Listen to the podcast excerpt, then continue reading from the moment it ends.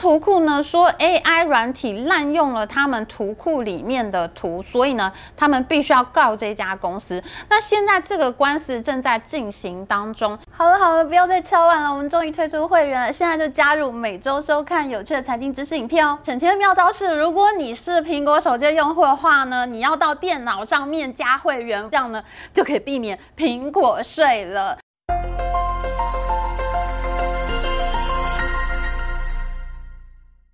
大家好，我是 Amy，这是我们会员影片开天辟地第一集哦。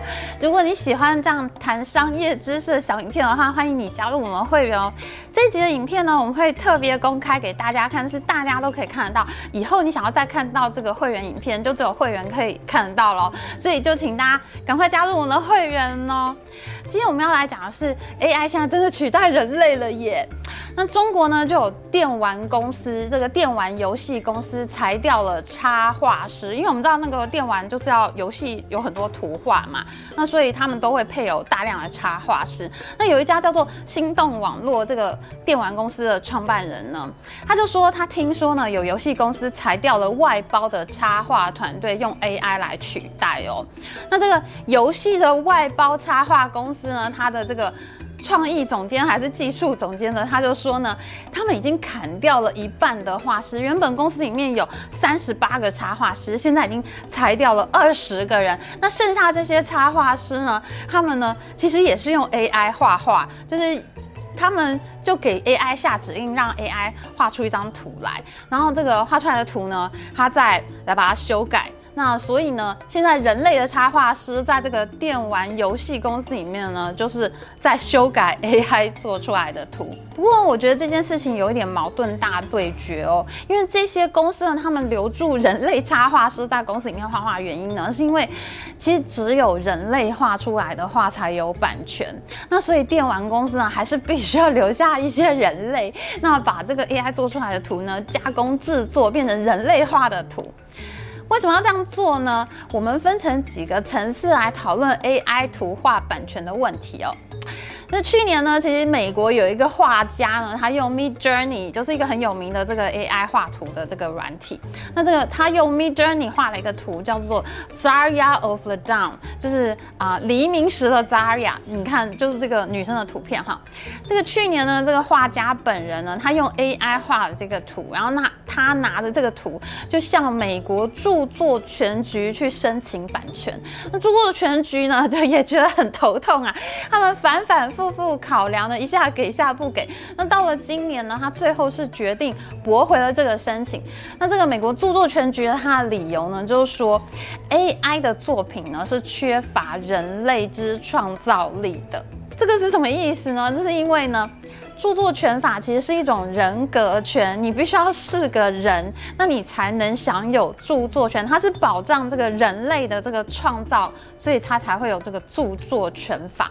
所以呢，当不是人做出来的东西呢，就没有著作权了。哦，这听起来是不是还蛮温馨的？官官相护啊，人类跟人类之间彼此照顾，欸。之前美国著作权局也处理过一个案子，很有趣哦，就是猴子的自拍照到底有没有版权呢？就是因为有一个英国摄影师，他在印尼玩的时候呢，他想尽办法在丛林里面跟猴子玩，引诱这些猴子过来呢自拍，结果呢，这个猴子的自拍呢，比一般人拍的自拍照都还要好诶，猴子还会对镜头笑诶。那大家说呢？这张照片。猴子拍出来的自拍照，猴子有没有这张照片的版权呢？依照刚刚的理论，当然就是没有啊，因为猴子它不是人嘛，它就没有人格权，所以它就也没有著作权。所以，我们对于 AI 图画到底有没有版权，这个第一个层次的讨论就就是它其实是一个人格权。那 AI 不是人，它没有人格权，所以当然也就没有著作权。不过呢，这就引起 AI 产业界的一片论战，因为大家现在就想要推动这个著作权版权的第二个层次，就是人机合作的图画可不可以有版权呢？也就是说呢，如果我是画师，我用 AI 画出来一个图，我在自己动手修改，包含了我自己的创作想象，那这个图呢，应该是要有版权，我应该是要拥有这个图的版权了嘛？那产业界人士呢，就主张像这样子的画作呢，也应该要有著作权的。那这就叫做人机合作，而不是刚刚我们讲那个单纯的人格权，那现在大家想要推动这个人格权往人机合作的方向前进哈。当然，其实我觉得大家最关心的问题，可能跟我一样吧。我们关心的问题是说，我用 AI 画出来的图，我可以到处乱用、到处乱贴吗？我到底有没有这个图的版权呢？我到处乱贴，我会侵权吗？依照上面的理论，你当然没有版权，因为这个是 AI 画出来的图，AI 是没有版权的。可是问题是，你要知道哦，AI 公司呢？这个 AI 软体呢，你用这个 AI 软体画出来这个图，这 AI 公司它也没有版权，因为这是 AI 画出来的，你没有版权，它也没有版权。这张画呢，其实就是没有版权的，所以其实你拿去乱用呢，这个 AI 公司它也不能告你。那其实呢，这张画呢，就是属于目前啦，目前它就是属于一个没人管的地带。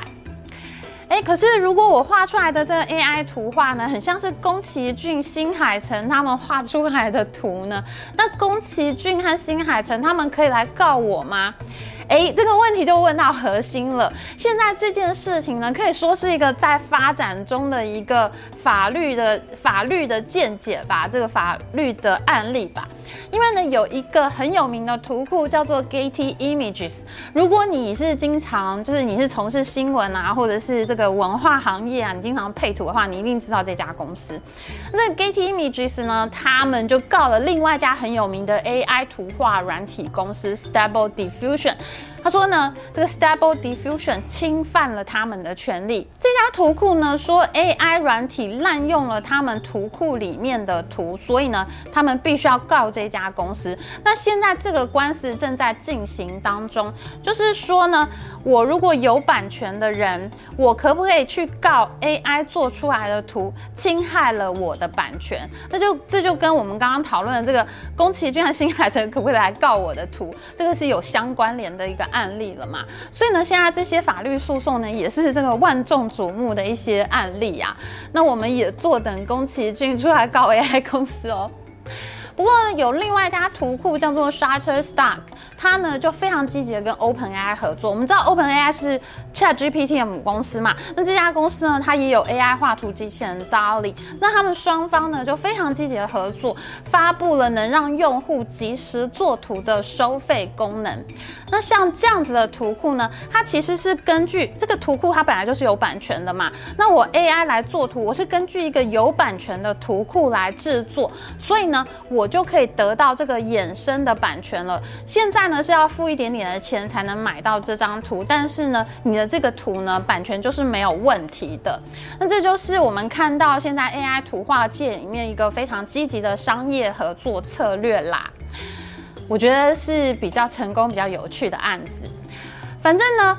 有没有版权？最关键的问题到最后呢，一定是讨论收费和商业运用的权利到底要归于谁。那这些议题呢，可以说现在还是在发展当中，可能还要经过很长一段时间的辩论啦。所以呢，这个我们就还要继续追剧啦。谢谢各位会员大人的收看，我爱你们，我们下次再见，拜拜。